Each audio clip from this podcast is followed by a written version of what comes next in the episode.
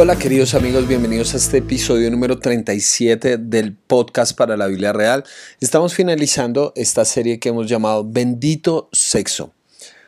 Hoy quiero hablar de este título que, he puesto a este, a este capítulo que se llama Final Abierto. Yo no sé si les ha pasado, pero cuando uno en ocasiones va a cine, a, a mí honestamente no me gustan los finales abiertos porque soy una persona muy concreta, pero no me gustan los finales abiertos porque uno queda como, ah, bueno, o sea, uno se puede prestar para 10.000 interpretaciones. ¿Será que entonces si era el hijo de la señora? ¿O será que no era el hijo y todo era un invento? ¿Será que todo era un sueño? Entonces los finales abiertos lo dejan a uno con, con una duda de qué es lo que sigue, ¿sí? A mí me gustan los finales cerrados que digan, tal persona mató a tal persona y terminó de esta manera, tal familia hizo estas cosas y terminaron de esa forma. Me gusta eso, sí, me gusta que, queden eh, cerrados, pero ¿qué pasa cuando hay un final abierto, sí? Y, y creo que eso es precisamente lo que pasa al final del libro de Cantar de los Cantares, que hay un final abierto, no hay, no hay como una forma concreta como Disney, ¿no? Que dice, y fueron, fueron felices para siempre, y ya, y entonces, bueno, uno infiere que entonces tuvieron una vida normal y todo, eh, bien, tranquila, chévere, pero, pero es que ese es quizá el problema, que cuando pretendemos finales cerrados, tenemos ilusiones de cómo es la vida. Suponemos que, que es así siempre, ¿sí? que siempre se mantuvieron con tranquilidad y todo eso. pero, por ejemplo, uno le gustaría saber eh, después de que Blancanieves y el, príncipe y el rey se casaron, eh, ¿siguieron viviendo con los enanitos o ya no? Ah, bueno, se despertó la bella durmiente y qué pasó cuando quisieron tener hijos, cómo fue la conversación respecto a cuántos hijos tendrían. Ah, todo ese tipo de preguntas son parte de la vida real, ¿no? Y a veces los finales cerrados nos dan la idea de que es así y así es por siempre y le genera una profunda frustración. Quizás por eso el final de Cantar de dos Cantares es un, es un final abierto. El capítulo 8, el último canto, desde el versículo, perdón, desde el versículo 5 dice lo siguiente. ¿Quién es esta? Es un coro de varios. ¿Quién es esta que sube por el desierto apoyada sobre el hombro de su amado? El amado dice, bajo el manzano te desperté, allí te concibió tu madre, allí mismo te dio a luz.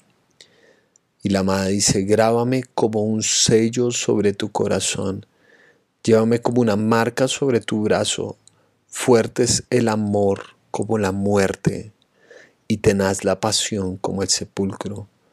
Como llama divina es el fuego ardiente del amor ni las muchas aguas pueden apagarlo, ni los ríos pueden extinguirlo. Si alguien ofreciera todas sus riquezas a cambio del amor, solo conseguiría el desprecio. ¡Wow! E, esos son unos votos de verdad, ¿sí? Fuerte como la muerte es el amor. Es decir, si algo tenemos seguro en la vida es la muerte. la muerte es inevitable, está bien. Ah, simplemente está ahí, en algún momento va a llegar. Pero noten cómo ella, a partir de la relación que ha tenido, dice, esto me va a marcar para toda la vida. Él habla de la casa, ¿no es cierto? De cómo, bueno, mujer, saliste de una casa, pero vienes a un, lugar seguro y ella dice, está bien, me la estoy jugando toda. E, ese es, ese es el punto de las relaciones sentimentales cuando, cuando uno se la está jugando no hay retorno, no hay retorno. quizás hay capitulaciones para las propiedades, pero no hay capitulaciones para el corazón. Tú cuando vas a una relación vas con todas las consecuencias, vas con todo lo que eres, vas con tu confianza, vas con tus expectativas, tus sueños y existe muy una muy alta posibilidad de, que falles, de que fracases. En Colombia los índices de, divorcio están llegando al 50, 60% de personas Es decir, de cada 10 matrimonios, 6 se destruyen, se rompen, incluso antes de los 3 años. Te la juegas toda, ¿me entiendes? El, amor es algo serio. Hablamos de tanto de amor que lo trivializamos, pero es muy serio. Es fuerte, es fuerte como la muerte. Le, juegas todo, ¿sí me entiendes? Pero ella también dice, ni las muchas aguas pueden acabarlo apagarlo, porque no es la idea de un romanticismo constante. Y vean que ella tampoco está en la idea como, bueno, se me acabó el amor. No, hay aguas, hay aguas, hay tormentas alrededor, hay momentos donde no solamente son factores externos, como vimos en algún momento, sino a veces factores internos, donde a uno le cuesta con uno mismo, a uno le cuesta con la otra persona, donde entran conflictos interpersonales, donde entran conflictos familiares. Hay un montón de aguas y lo más fácil que uno podría hacer decir, no, se me acabó el amor y entonces voy y estreno otro amor y voy y estreno otro amor y voy y estreno otro amor. Y nunca he conocido el amor fuerte, solo he conocido el amor efímero. La vida no se trata de cuántos amores has dejado en cada puerto. La vida se trata de si encontraste, cultivaste, y creciste en un amor verdadero. En el caso del amor, muchos no son mejor. Uno es suficiente. Y entonces ella dice, y las muchas aguas pueden apagar el amor. Vienen momentos donde, donde hay cosas que quieren apagar esta llama y a veces es normal que, que sientas que solamente queda como una pequeña brasa. ¿Sí me entiendes? Y hay momentos donde simplemente tienes que pedir a Dios que sople sobre esa brasa porque se te acaban las fuerzas. Pero si vas cambiando de amor, de amor y de amor, probablemente no descubras esa clase de amor que es fuerte como la muerte, ese amor que es inevitable, ineludible, ese amor que se mantiene en pie frente a las tormentas de la vida. Y por eso no se cambia nunca por dinero, ¿verdad? Dice que si alguien le ofreciera todas las riquezas a cambio del amor, solo conseguiría el desprecio porque porque al final de la vida uno se da cuenta que lo verdaderamente importante no, no se describe con el signo pesos o dólares, bueno, porque el peso está muy devaluado, entonces con dólares. Hay mucha gente que tiene muchos millones en su banco, pero tiene el desprecio de su esposa o ex esposa. ¿Qué, es lo importante, no? ¿Qué es lo importante? El amor no se puede comprar, no se puede vender, no se puede traficar con él, porque el amor no es algo que, que tú adquieres en una cuenta bancaria, es algo que tú eres, algo de lo que tú das como persona. Entonces, no importa cuánto, cuán lleno estén tus bolsillos, eh, en el fondo una relación no le importa cuántos millones ganas, una relación verdadera no, no se define por la cantidad de ceros en tu corazón. Y si eh, en, tu cuenta. Y si se define por la cantidad de ceros en tu cuenta entonces pregúntate si es una relación de amor o simplemente es una relación comercial. Viene este coro en el versículo 8 del capítulo 8 tan pequeña es nuestra hermana que no le han crecido los pechos. ¿qué haremos por nuestra hermana cuando vengan a pedirla? si fuera una muralla construiríamos sobre ella almenas de plata si acaso fuera una puerta, la recubriríamos con paneles de cedro. ¿Se acuerdan que al principio, puro, puro principio, una de las cosas que había hablado ella era que sus hermanos la habían despreciado, ¿cierto? Y como que la ven muy chiquita, ¿no? La ven muy chiquitica, como muy desprotegida, desvalida, todo esto, todo eso son palabras donde explícitamente le, dicen es una bebé, sí es una chiquitita, pero en términos bastante despectivos, en términos donde están diciendo, no, pues ella no tiene mucho por ofrecer, sí es una, es una niñita y, y probablemente en esa época eh, ellos se casaban siendo muy jóvenes, adolescentes prácticamente, ¿sí? El, el, índice de vida no era demasiado extenso. Algunos han dicho que incluso para la época de Jesús, que es bastante posterior a esta, el, el índice de vida estaba por los 40 años, la expectativa de vida. Entonces, entonces, pues si una persona se casaba a los 18, básicamente iba a durar la mitad de su vida casada. Entonces, mm, eh, el punto es aquí la desprecian como si fuera una bebé, una chiquita que no tiene, no tiene mucho por ofrecer, ¿verdad? No tiene mucho por dar, todavía es muy madura. Y, y yo he escuchado tantas veces esas cosas. A mí me pasó un montón porque con mi esposa nos casamos demasiado jóvenes y la gente, la gente a veces es muy chistosa porque todo el tiempo te están, te están exigiendo más como, como si la felicidad y la plenitud siempre estuvieran en la puerta del lado y cuando abres esa puerta te das cuenta que está en la puerta del lado y así sucesivamente. Entonces es gente que cuando estás soltero entonces te dice, ¿y cuándo la novia? Y entonces tienes la novia y, ¿y cuándo se van a casar? Y entonces te casas y, ¿para cuándo el primer hijo? Y entonces tienes el primer hijo, y, pero toca apurarse con el segundo. Y cuando tienes el segundo, oye, pero ¿por qué estos jóvenes de hoy en día tienen los niños tan rápido? ¿Sí? Entonces la gente te exige, te exige, te exige, pero siempre te va a criticar. Cuando nosotros nos casamos, nos casamos bastante jóvenes.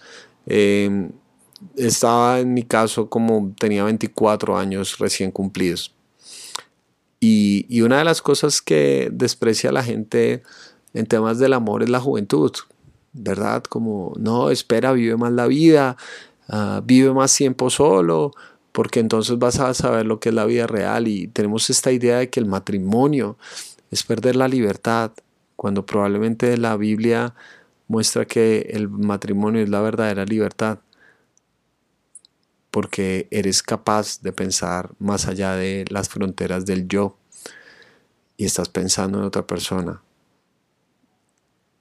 Es donde voluntariamente sales de tu ego para pensar en el amor del otro y al otro.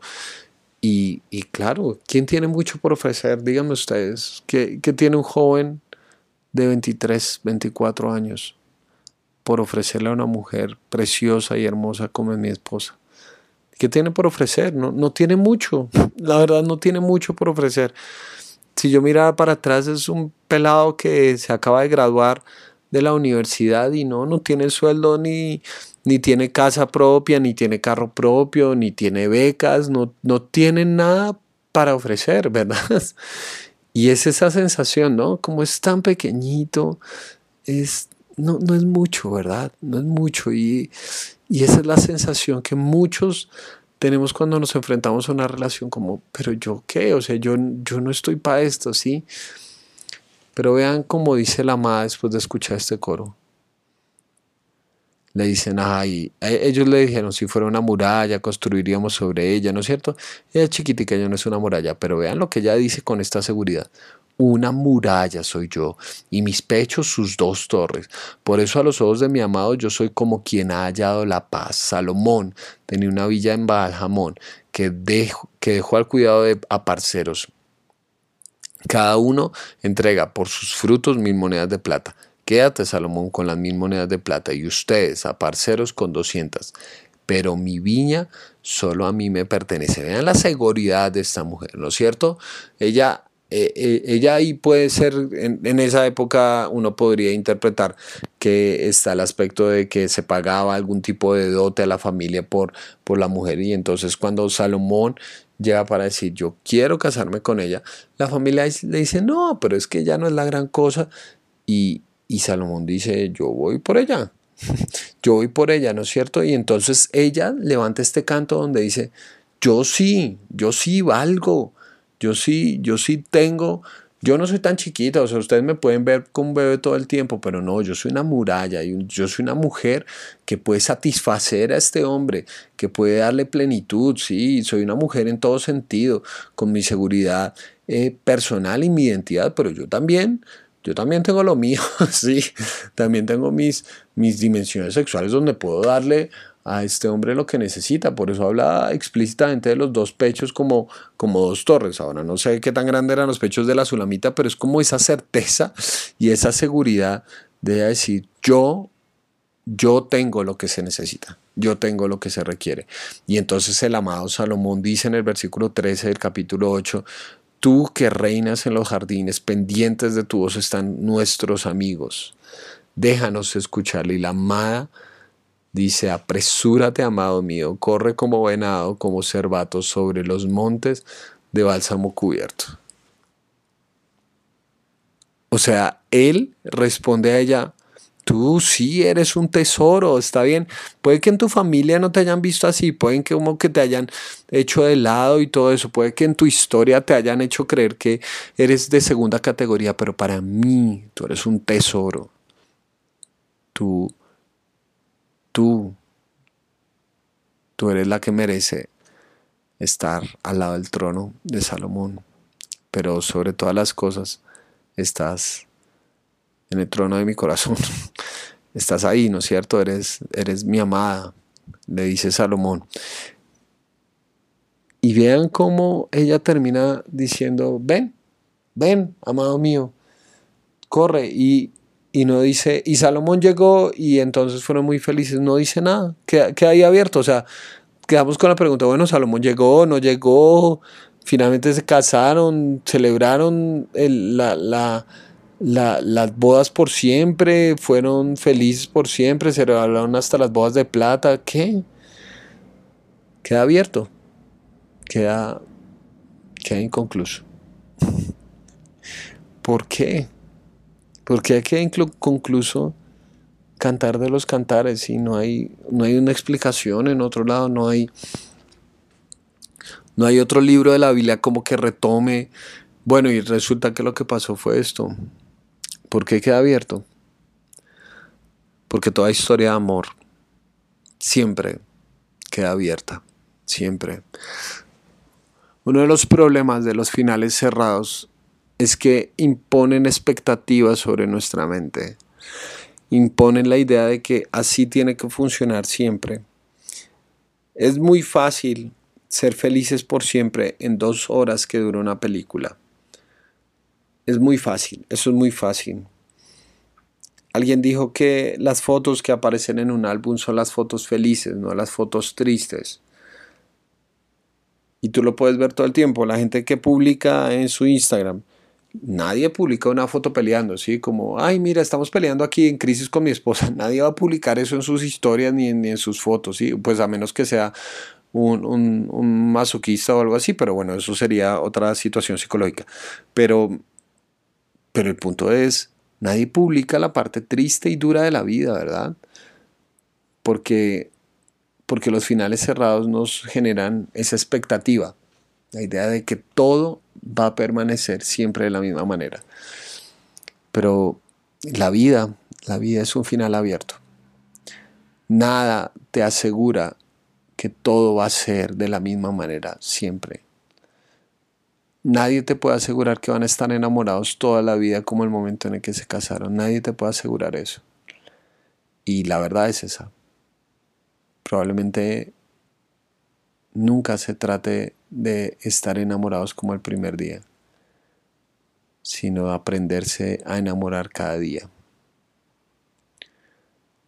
Yo creo que hemos hecho como una idea de un final cerrado en nuestro vínculo religioso, en nuestro círculo religioso, con el hecho de encontrar la persona que Dios tiene para ti. Pero espero que todo este recorrido de cantares te haya mostrado que no se trata de encontrar a alguien, que no hay alguien que está como predestinado, como una especie de carta que tienes que sacar el número exacto que Dios tenía en mente, porque si no, esa persona no es, sino que el amor es algo que se construye, el amor, el amor no es algo que se descubre simplemente. El amor es algo que se construye día a día y que tiene que luchar con la historia de la persona y que tiene que redimir, tiene que afirmar, tiene que valorar. yo no creo que eso se sepa desde un principio. Yo creo que eso se sabe al final de nuestros días. Yo he llegado a la conclusión que yo, yo no, no le dije a Lauris, mi esposa, en los votos matrimoniales, porque tú eres la mujer que Dios tiene para mí. No se lo dije porque yo creo que el amor se va construyendo, porque no se trata simplemente de encontrar la persona que Dios tiene para ti, sino de tu ser la persona que Dios tiene para el otro. Pero yo quiero llegar al final de mis días, ojalá muera yo primero que ella y, y tenerla a mi lado en el último momento y con la experiencia que nos ha regalado la vida de caminar todos los años juntos, yo puedo mirar para atrás y decir, eras tú, eras tú. Porque contigo tuve la mejor vida posible. Los finales abiertos nos dan la posibilidad de escribir nuestra propia historia. Y yo oro para que tú puedas escribir tu propia historia de amor y descubrir que el amor es fuerte como la muerte y que las muchas aguas nunca podrán apagar el verdadero amor. Te mando un gran abrazo.